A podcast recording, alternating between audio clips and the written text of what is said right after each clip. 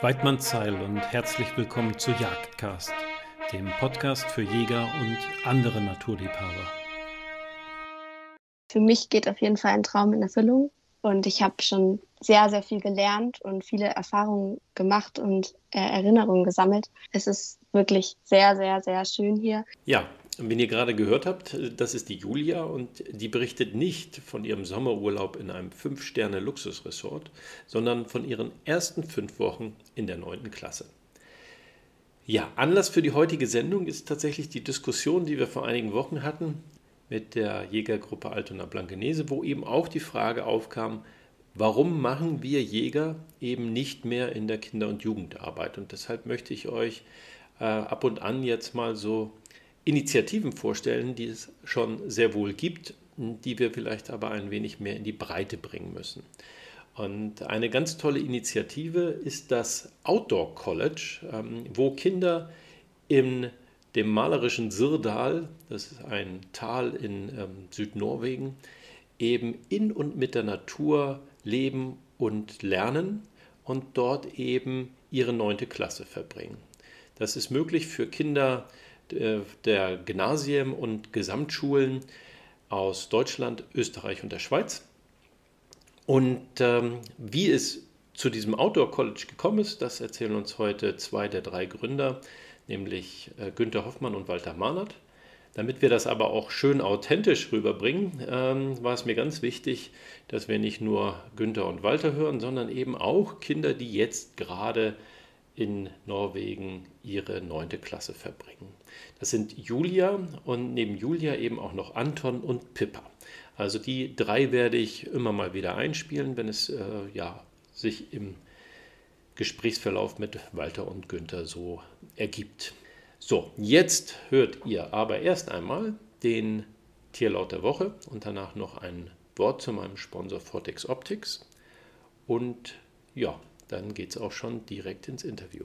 Viel Spaß dabei.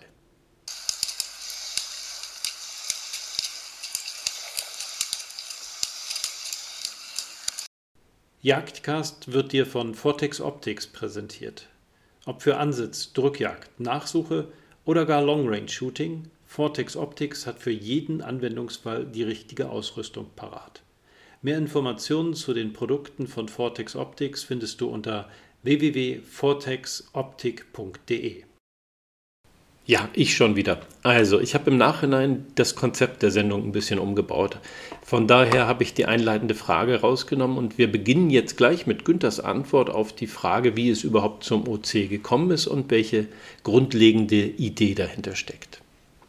Also das Auto College ist entstanden letztendlich dadurch, dass äh, ich bei einem anderen Schulprojekt für die zehnte Klasse die Projektleitung vertreten habe. Das hatte ähm, einen ganz anderen Hintergrund. Das war auf dem Segelschiff. Und dabei ähm, bin ich von dem Projekt gleich so begeistert gewesen, dass ich mir gedacht habe, hey, das muss auch an Land möglich sein. Und dann habe ich ein bisschen in meiner Vergangenheit gekramt. Ich habe früher lange in Norwegen gearbeitet als Dockhändler auf einer Husky Farm und habe dort Hundeschlittentouren begleitet und wusste, dass genau da auch eine Schule leer steht. Und so kam eins zum anderen. Und ja, als ich auf dem Atlantik war, habe ich dann kurz überlegt und gerechnet. Und als ich nach Hause gekommen bin, stand das Projekt in groben Zügen. Und dann habe ich der Kommune das Projekt vorgestellt in Norwegen. Und die haben sofort gesagt, ja, bitte anfangen. Und dann gab es für uns kein Zurück mehr. Ja, äh, Walter und Günther haben mir erzählt, dass die Kinder während dieser zwölf Monate, die sie in Norwegen sind, dass sie da eben insgesamt neun einwöchige Touren unternehmen, eine zweiwöchige Abschlussfahrt ähm, machen, die sie auch selber organisieren und dass sie zwischendurch dann auch noch diverse Wochenendtouren unternehmen, während derer sie dann eben die Natur in Form von Wanderungen, Skitouren, Schlittenhundefahrten, Kajaktouren und dergleichen erkunden. Bei all diesem ja, super coolen Outdoor-Erlebnis darf natürlich trotzdem die Schule nicht zu kurz kommen. Es ist immer noch die neunte Klasse ähm, und die Kinder sollen dadurch ja nicht ein Jahr zurückfallen, dass sie das Outdoor-College besuchen. Und äh, dazu hatte ich tatsächlich für einen Artikel in der Pirsch auch einmal mit ähm, der Lena Hoffmann gesprochen und die hatte das Outdoor College im Jahr 2019, 2020 besucht und sie sagte, Natürlich war das nicht bei allen Kindern gleich, aber sie selber ist eben durch den Besuch im Outdoor College ähm, besser geworden in der Schule und, und viel selbstständiger eben auch. Aber ähm, ich habe extra auch nochmal Julia, Anton und Pippa gefragt, wie denn ja, ihre Wahrnehmung von dem Unterricht ist und wie so überhaupt auch ihr, ihr Wochen- und Tagesablauf so ausschaut. Also wir haben insgesamt ähm, dreimal in der Woche Schule und dazwischen wechseln sich Haushalt und Husky Farm immer ab. Also beispielsweise haben wir am Montag Schule, am Dienstag Husky Farm, am Mittwoch wieder Schule und am Donnerstag Haushalt und ja, dann wechselt sich das so ab. Wir haben genau die gleichen Fächer wie zu Hause und wir werden halt nach dem schleswig-holsteinischen äh, Lehrplan unterrichtet. Und äh, von der letztendlichen Zeit, die wir aber in der Schule verbringen und effektiv nutzen, würde ich mal sagen, äh, ist es nicht weniger Zeit als das in der Schule. Es ist halt nur anders über den Tag verteilt und aufgeteilt. Schule ist hier auf jeden Fall sehr viel entspannter als zu Hause und sehr viel offener. Wir machen eher Projekte als so Frontalunterricht. Meistens ist es so, dass wir von den Lehrern zu einem Thema eine Aufgabe bekommen und dann eben in Projekten arbeiten. Und es ist auch mit den Lehrern sehr viel entspannterer Umgang als eben zu Hause, weil man so ein bisschen auf Augenhöhe ist und dadurch auch so mit dem Outdoor-Bereich sehr viel verbinden kann. Zum Beispiel in Physik haben wir auf der Kajaktour Unterricht gemacht und das eben auch so, zum Beispiel wir hatten das Thema Offshore- und Onshore-Winde und das haben wir dann direkt draußen behandelt und das war eben so ein sehr viel lockerer, lockerer Umgang und halt direkt so bezogen, nicht wie zu Hause, du hast so ein Thema komplett aus dem Kontext gegriffen, wo du nicht weißt, was du damit anfangen sollst. Und hier ist es eben so, dass du sozusagen gleich so eine Anwendung hast und das finde ich persönlich super interessant. Ja, neben der Schule und den vielen Touren nimmt offensichtlich die Zeit auf der Husky Farm auch recht viel Zeit im Wochenablauf der Kinder oder Jugendlichen ein. Ähm, und deshalb habe ich Julia mal gefragt, wie denn so ein Tag auf der Husky Farm abläuft. Also wir gehen am Morgen ganz normal joggen oder Frühsport und dann frühstücken wir und dann schmieren wir uns meistens noch Brote, weil wir am Mittag ähm, nicht im OC essen. Und dann laufen wir zur Husky Farm und dort ähm, haben wir unseren eigenen Patenhund und um den kümmern wir uns ein bisschen. Und dann steht ganz normaler Alltag wie ähm, Zwinger säubern, Fleisch hacken und Leinentraining und Wagentraining auf dem Programm. Und wir haben jetzt sozusagen im Sommer trainieren wir mit ähm, Schlitten, die Rollen haben sozusagen. Und dann können wir uns auf den Winter vorbereiten. Ja, klingt schon irgendwie cool, oder? So ein bisschen wie Ferien auf dem Ponyhof, aber ja, hier eben in der Abenteuervariante. Ähm, ja, apropos Abenteuer. Ähm, es hat mich natürlich auch brennend interessiert, wie solche Touren ablaufen. Und da habe ich Pippa und Anton befragt, als sie gerade von der sogenannten Jagdtour zurückgekommen sind.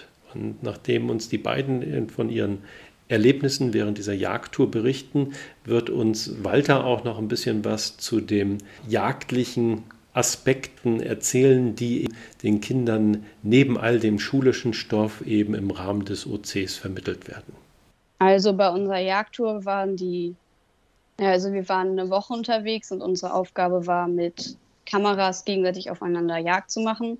Jede Gruppe hatte die Aufgabe, die anderen zu jagen und dabei selber möglichst wenig gejagt zu werden, weil auch die Outdoor-Trainer unterwegs waren und nach uns auf Ausschau gehalten haben. Und ähm, dabei war es so, dass wir am ersten Tag ein Lager aufgebaut haben für die anderen. So wie ein Jäger auf seinen Bestand achtet, haben wir dann eben für unsere Beute das Lager fertig gemacht. Und sind dann am nächsten Tag weitergezogen ins zweite Lager, was eine andere Gruppe für uns so aufgebaut hat. Haben dann da geguckt, wie wir es nochmal verbessern können für uns und für die anderen Gruppen. Und dann waren, war es bei meiner Gruppe persönlich so, dass wir die Nachmittage immer unterwegs waren zum Jagen, wenn wir beim Checkpoint waren. Also das war auch noch so eine Aufgabe, dass man ähm, bis zum Mittag am Checkpoint war, dass bei Günthers Hütte einmal Bescheid sagt, dass alles in Ordnung ist. Und danach hatte man eigentlich nur noch Zeit, zu jagen, jagen zu gehen, eben zu pirschen, Ausschau zu halten, wen man sieht. Wir sind in einem relativ großen Gebiet rumgezogen und haben halt versucht, so wenige Spuren zu hinterlassen, wie es nur geht und so viele Spuren der anderen zu finden, die man halt verfolgen kann. Und wir sind dann die Spuren der anderen hinterhergegangen und in deren Spuren reingetreten, dass wir, dass man nicht sieht, dass da mehrere Gruppen lang gelaufen sind oder Leute, die eine andere Gruppe verfolgt haben, sondern dass wenn jemand uns äh, unsere Spur finden sollte, dass er dann denkt, da war nur diese eine Gruppe da. Genau. Ja. Also bei uns war es so, wir haben meistens einen Plan gemacht, wo die anderen Gruppen sein könnten, haben uns überlegt, was deren Taktik vielleicht auch ist. Dann haben wir versucht, die abzupassen und uns dann, wenn wir sie gesehen haben, ging das immer ziemlich schnell. Also es war ein bisschen stressig. Meistens hat irgendwer schnell geflüstert, hey, da sind sie. Und dann haben wir uns eben geduckt, irgendwie im Gras versteckt oder sind halt bis zu einer Stelle gekrochen, wo wir die anderen sehen konnten. Und dann haben wir gewartet, dass sie möglichst nah an uns dran sind, dass wir halt gute Fotos machen können. Ja. Die Schüler gehen so ein bisschen auf Fotojagd. Das bedeutet, sie ähm, müssen ihren Standort erreichen, ohne selbst gesehen zu werden, aber mit der groß, größtmöglichen ähm, ja, Wahrscheinlichkeit, andere zu sehen. Und wenn sie jemanden sehen, dann versuchen sie, den fotografisch festzuhalten. Genau, also meistens ähm, ja, die andere Gruppe oder auch andere Tiere oder, oder, oder. Aber wie gesagt, äh, selbst unerkannt sollen sie im Gelände bleiben. Ähm, durch dieses Spielen, das ist ja bei uns Menschen äh, von jeher extrem tief verankert und verwurzelt, kommen die Leute halt irrsinnig schnell draußen an. Wenn wir auf Tour sind, haben wir natürlich einige Themen, die auch äh, nicht nur in der Schule fehlen, sondern vielleicht auch bei dem einen oder anderen Jagdkurs in Deutschland sogar. Ähm, wir widmen uns natürlich auch dem Spurenlesen. Wir wollen wissen, welche Tierarten da draußen mit uns zusammen unterwegs sind. Wir wollen den Nachweis erbringen, dass wir äh, ja, mit dem oder dem anderen, einen oder anderen Lebewesen da zusammen unterwegs sind.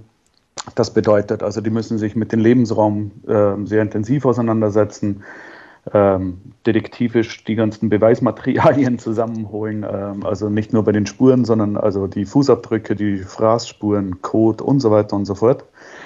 Ähm, das geht dann auch natürlich so weit. Wir hatten das im vergangenen Jahr auch, dass sie äh, Fallen stellen lernen, ähm, auch in der Schule Fallen stellen lernen und äh, ich sage mal Kleinstnager ähm, da gefangen haben und auch da sich geübt haben am Gerben. Also auch da wurde das Fell von Mäusen und so weiter gegerbt bzw. aufgespannt, getrocknet. Ähm, genau, also wichtig ist für uns halt, dass ähm, es im, im, gesamten Kontext zusammengesehen wird. Also es geht nicht nur um das Gerben allein, es geht da um alles, was dazugehört. Also ähm, genauso beim Fallenstellen, also auch welche Materialien werden benutzt, ähm, welche Baumarten braucht man, welche Schnüre kann man verwenden, wofür. Ähm, genau, und vor allem, wo stelle ich welche Falle? Also das muss ja auch Sinn machen. Und wir wollen da dahinter diesen, ähm, ja, diesen Aspekt den Schülern mit auf den Weg geben, dass sie sich da Gedanken machen. Also nicht nur Fallen stellen, der, des Fallenstellens willen, sondern tatsächlich, damit sie sich auseinandersetzen, wem jagen sie nach, genau. Ja, und gerade diese Auseinandersetzung mit der Natur, die verändert ja vielleicht die Kinder auch ein Stück weit. Und deshalb habe ich Anton und Pippa nochmal gefragt, was das so bei Ihnen bewirkt.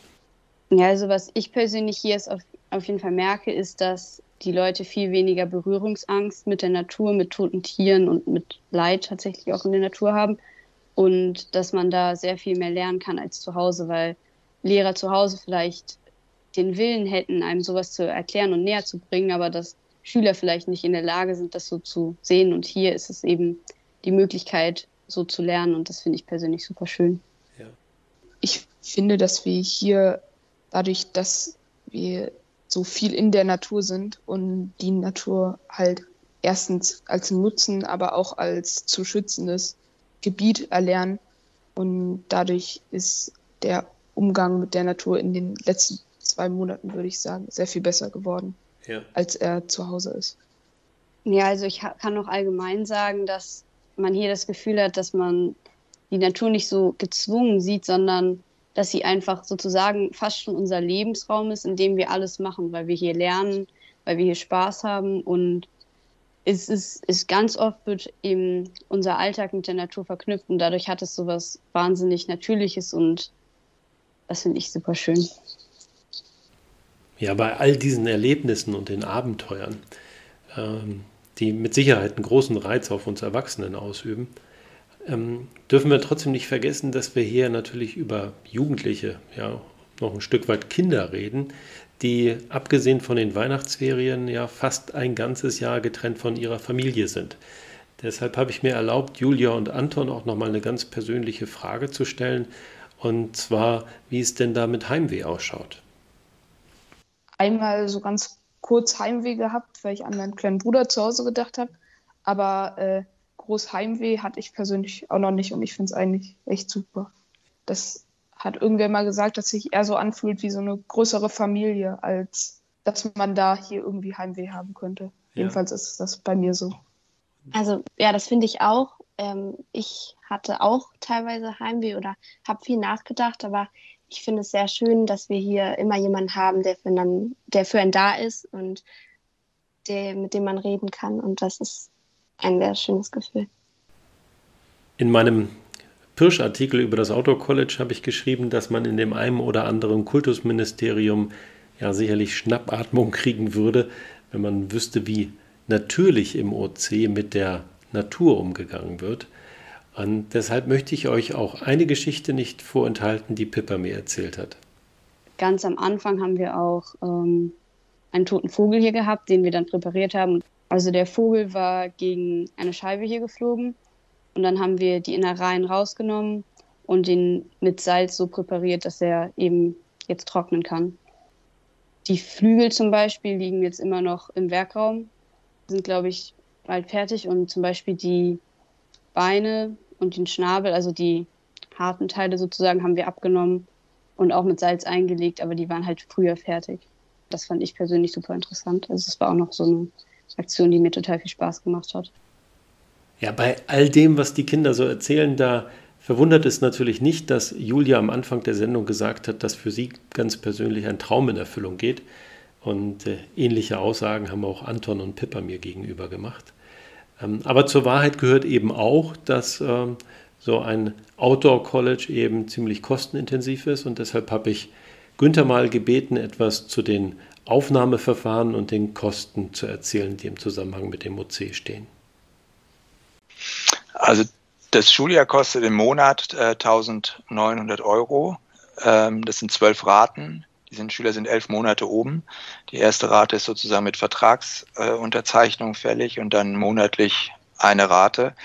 Ähm, und da ist aber alles drin, was, also da ist die Anreise drin, da ist die Rückreise drin, da ist die Verpflegung drin, da kommen keine äh, versteckten, in Anführungsstrichen, Kosten mehr auf die Eltern zu. Und damit finanzieren wir äh, die Ausrüstung, die, ähm, also die Gruppenausrüstung, ähm, die Unterkunft. Da muss natürlich auch regelmäßig nach so einem Jahr wieder was gemacht werden. Äh, und eben die Lehrkräfte. Und das sind ja qualifizierte Lehrkräfte, die ähm, letztendlich sich entweder gerade im Sabbatjahr sind und normalerweise an der Schule arbeiten oder noch ähm, ja, nach dem Referendariat sind oder das Staatsexamen gerade fertig haben. Mhm. Und das, die werden natürlich auch bezahlt. Äh, klar, alles, das kostet alles Geld, das ist richtig. Aber wenn man mit anderen Internaten so das Komplettangebot vergleicht, dann sind wir deutlich im unteren Bereich, was die Kosten angeht. Also die Schüler bewerben sich bis, ähm, ja, bis Ende März kann man sich bei uns bewerben. Da müssen sie schon schriftlich äh, sich ausdrücken, warum sie gerne mitwollen. Ähm, und anschließend werden sie eingeladen, jetzt muss ich sagen, im Normalfall, äh, also Corona hat uns da ja die letzten zwei Jahre einen Strich durch die Rechnung gemacht, da ist ein bisschen anders gelaufen, aber im Regelfall kommen sie dann für eine Woche zu uns hier an die Schlei äh, und dort machen wir eine Woche eine Tour äh, mit Segelkuttern, wo sie auf engem Raum auch zusammen sind, zusammen agieren müssen und äh, da gucken wir uns natürlich die Schüler an und die Schülerinnen und äh, anschließend findet noch ein Interview statt, wo wir sie nochmal genau ein bisschen auf den Zahn fühlen. Was, warum wollt ihr mit? Wie stellt ihr euch das vor? Und äh, was erwartet ihr? Wovor habt ihr Angst? Äh, um da ein bisschen reinzufühlen, was bei den Schülern los ist, warum sie sich beworben haben. Äh, letztendlich kann man sagen, dass alle Schüler, die sich bei uns bewerben, die sind auf der Suche nach etwas, was sie in ihrer normalen Schule oder im normalen Alltag gerade nicht finden. Ähm, wir haben in der Regel Schüler, die wir auf eine Warteliste setzen. Sprich, wir haben eigentlich nie Schüler dabei, wo wir sagen, das geht gar nicht. So, das, äh, das stimmt nicht nie. Also es gibt nicht, einen, an einen kann ich mich erinnern, äh, aber ansonsten haben wir keine Schüler dabei, wo wir sagen, das geht gar nicht. Und im Gegenteil, die Schüler, die, wir wollen keine homogene Gruppe.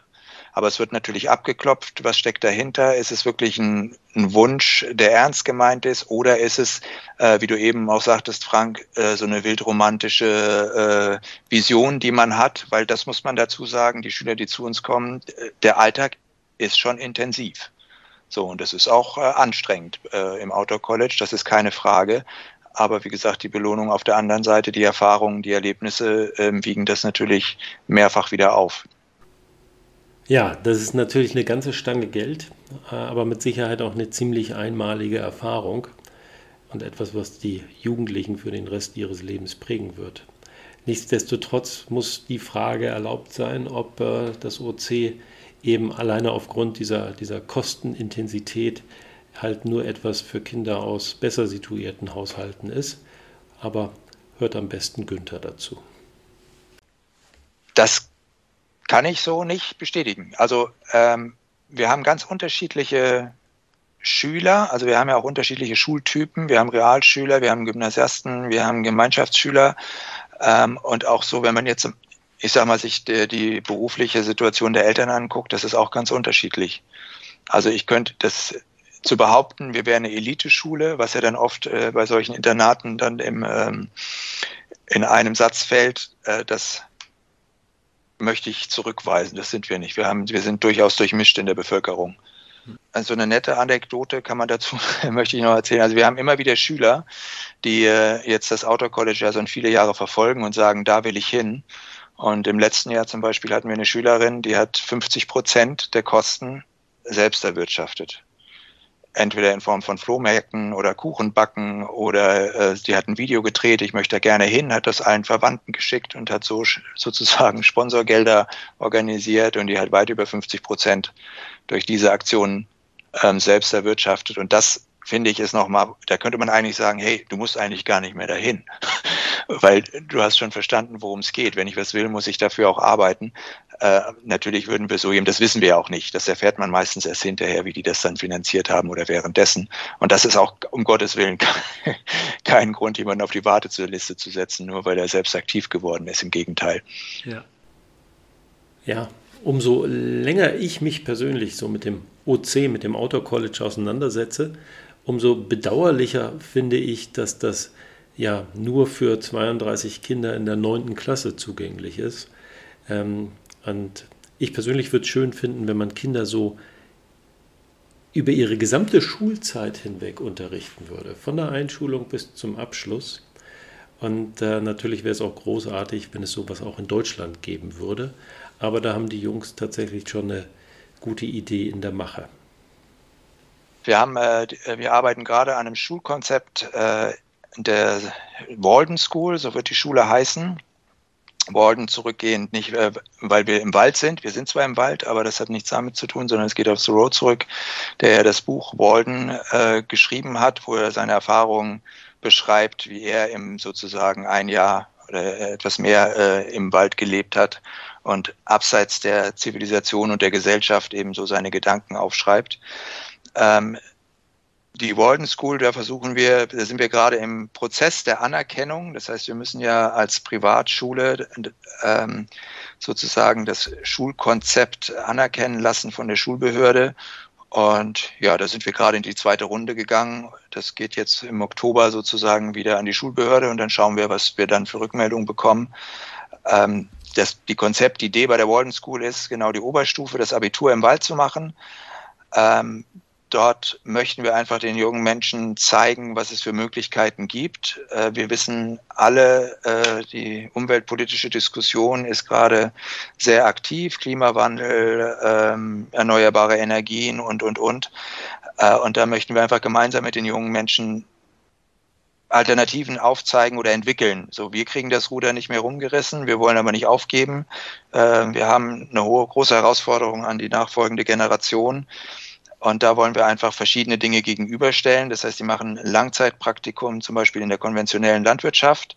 Parallel dazu werden wir aber eine andere Landwirtschaft äh, betreiben. Wir haben dort kleine Flächen, wo wir für uns, für den Eigenbedarf ähm, Dinge anbauen können. Dann machen sie ein Jahr in der zwölften Langzeitpraktikum in der Forstwirtschaft, in der normalen, in Anführungsstrichen, gängigen Forstwirtschaft. Wir haben aber auch Flächen, die wir forstwirtschaftlich äh, bearbeiten können, wo wir auch andere Wege gehen können im Rahmen des Möglichen. Da muss man auch dazu sagen, es gibt ja gewisse Vorgaben, an die wir auch uns trotzdem halten müssen.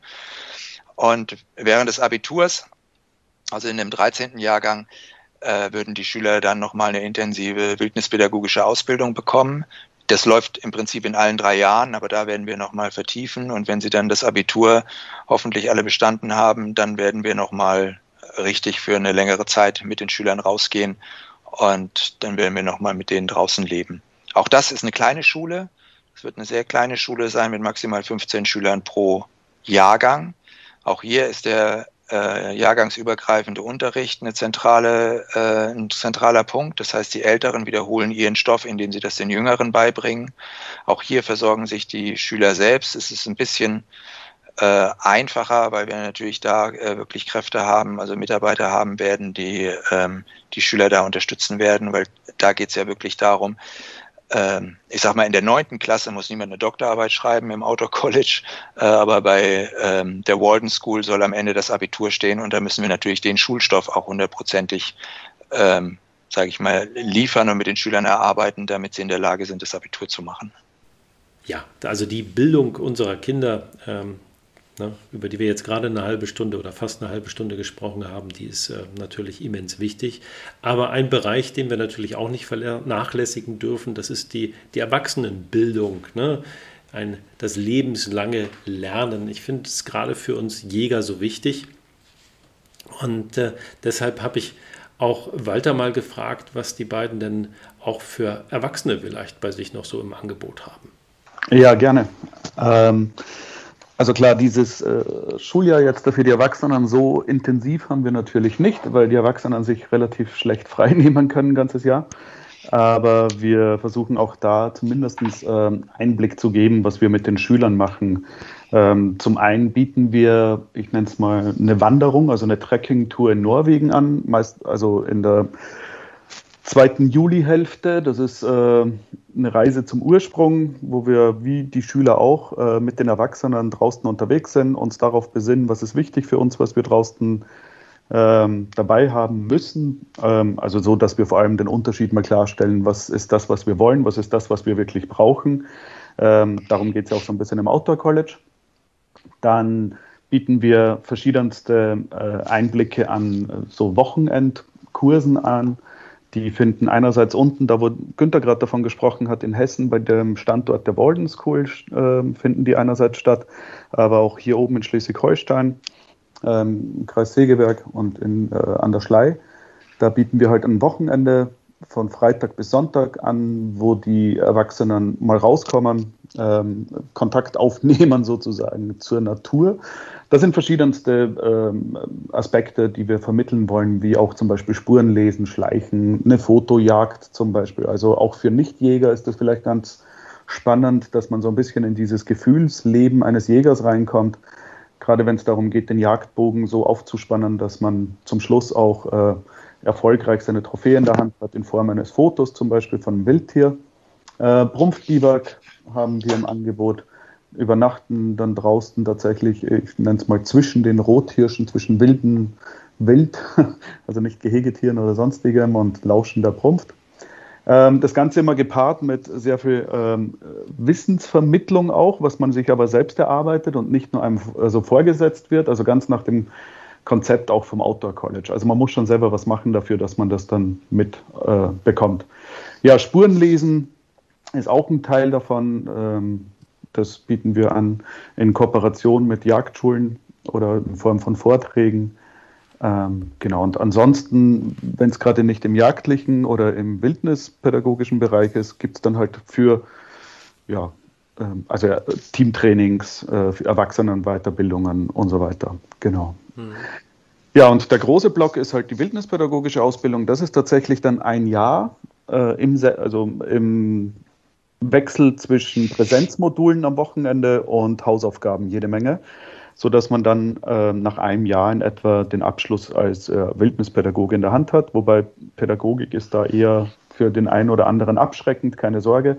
Darum geht es nicht nur, sondern geht tatsächlich sehr viel Verbindung aufzubauen äh, zu seinem Umfeld und zu wissen, was ist da draußen los, mit wem ist man da zusammen, welche Baumarten, welche Pflanzenarten, welche Tierarten, genau. Aber das nicht nur aufsaugend, äh, was es ist, sondern vor allem, warum es da ist und wie das Ganze zusammenhängt im ökologischen Sinne. Ich könnte mir jetzt lebhaft vorstellen, dass sich bei dem einen oder anderen von euch gerade die Nackenhaare aufgestellt haben, als äh, Walter von dem Biwak zwischen den Rothirschen sprach. Aber keine Sorge, Walter ist ein sehr versierter Jäger und er macht das natürlich auch nur in seiner Eigenjagd. Ich kenne den Biwakplatz und äh, den, den sehr behutsamen und professionellen Umgang, den er eben mit dem Wild pflegt. Und ähm, ist, man, man kommt in wenigen Revieren so nah ans Wild äh, wie bei Walter. Also da müsst ihr euch überhaupt keine Sorgen machen. Ja, also das soll es jetzt aber auch tatsächlich gewesen sein. Ähm, äh, mal wieder eine etwas kürzere Sendung heute, aber auch mal wieder ein ganz, ganz anderes Thema, als wir es so normalerweise behandeln. Ich hoffe, es hat euch trotzdem gefallen. Jetzt hört ihr noch einmal den Tierlaut der Woche und danach folgt natürlich die Auflösung. Ähm, ja, bin gespannt, ob ihr eine Vorstellung davon habt, um was für ein Tier es sich handelt.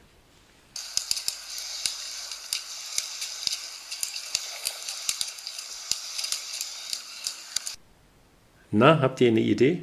Ich gebe euch einen kleinen Tipp. Weihnachten ist ja nicht allzu lange her. Es handelt sich nämlich in der Tat um Rentiere und wenn der Weihnachtsmann nicht seine Jingle Bells an seinem Schlitten hätte, dann würde man in der heiligen Nacht tatsächlich das Klacken der Rentierhufe hören und nicht das schöne Scheppern seiner Glocken. Es handelt sich nämlich um Rentiere, aber wie sollte das bei einer Sendung über das Outdoor College in Norwegen auch anders sein? So, wie gesagt, ich hoffe, dass es euch gefallen hat. Lasst mir ruhig mal wieder Feedback zukommen. Also ihr erreicht mich ja unter jagdcast.gmx.de. Würde mich freuen, von euch zu hören. Ich würde mich auch freuen, wenn ihr wieder in 14 Tagen mit dabei seid. Bis dahin wünsche ich euch alles Gute und wie immer, Weidmanns Heil.